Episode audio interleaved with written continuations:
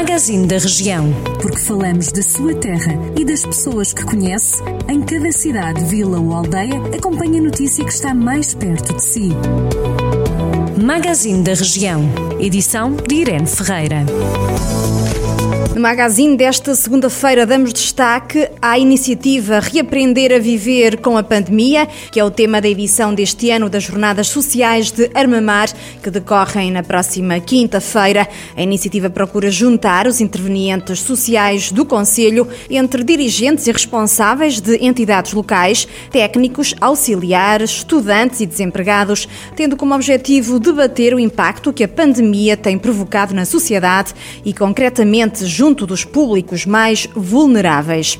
A Câmara de Carregal do Sal aprovou também a atribuição de apoios no total de 258 mil euros para as associações do Conselho, isto no âmbito do plano de atribuição dos apoios às atividades do movimento associativo para este ano de 2020. 108 mil euros são entregues a coletividades desportivas, incluindo o Clube de Futebol de Carregal do Sal e também o Sport Cabanas de Viriato e Benfica. O restante montante vai ser entregue a outras 24 coletividades que apresentaram candidaturas e desenvolvem atividade nos domínios sociais, culturais e recreativos. A Federação Portuguesa de Natação e a Câmara de Castro Daire assinaram um novo protocolo que vai permitir a implementação de novos projetos de desenvolvimento desportivo nas piscinas municipais no âmbito do programa Portugal a Nadar. Além da parceria, vão ser criados dois projetos piloto com o agrupamento de escolas de Castro Daire, nomeadamente a atribuição de competências aquáticas aos alunos do primeiro ciclo do ensino básico, assim como a criação da Escola Municipal de Natação Adaptada de Castro Daire.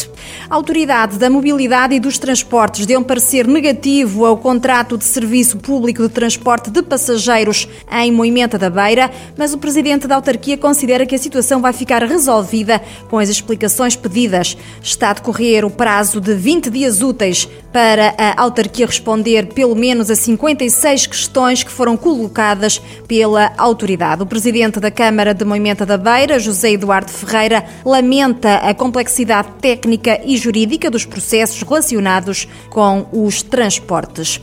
E em Penalva do Castelo continua aberto até quarta-feira o concurso para a atribuição de três casas de renda social localizadas no bairro social da Lameira. As candidaturas devem ser entregues na Unidade Orgânica de Comunicação, Marketing, Educação, Ação Social, Juventude e Turismo do município.